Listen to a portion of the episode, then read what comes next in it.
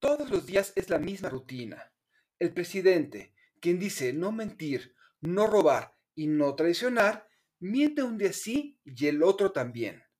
Acto seguido, la comentocracia y las redes sociales brincan de sus asientos, denuncian la mentira e incluso la documentan. Los defensores del gobierno salen con sus maromas y sobreviene una guerra de tweets y hashtag que dura hasta la nueva mentira del presidente. ¿Se trata de un nuevo modo de vida para nuestros actores políticos o de verdad nos gusta que nos mientan? Realpolitik 101. Comentario político rápido, fresco y de coyuntura con Fernando Duorak.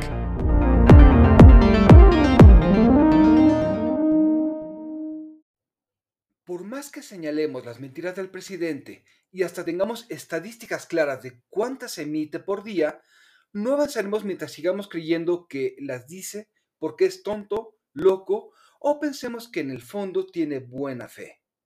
Hagámonos dos preguntas. La primera, ¿de verdad les gusta a los seguidores del presidente que les mientan? Puede que algunos confíen en él tanto que hayan perdido el espíritu crítico. Otros lo harán por consigna, pues adquieren algún tipo de beneficio. Pero, ¿qué tal si hay un tercer grupo que sabe que todo esto es mentira y no le interesa, mientras se sienta representado y vengado? Tenemos un entorno emocional que no superaremos creyendo que basta con tener la razón. Eso nos lleva a la segunda pregunta. Si la mentira es cotidiana, ¿por qué no ganan terreno ante la opinión pública quienes dicen tener la razón? dos posibles explicaciones. Para empezar, son vistos en el imaginario popular como los desplazados de 2018 por corruptos, quienes defienden sus privilegios. Seguirán así mientras insistan en no hacer autocrítica. O tal vez solo hablan para ser comprendidos entre un reducido grupo y se dirigen a los demás desde la condescendencia y en un lenguaje que pocos comprenden. Así no se podrá dialogar.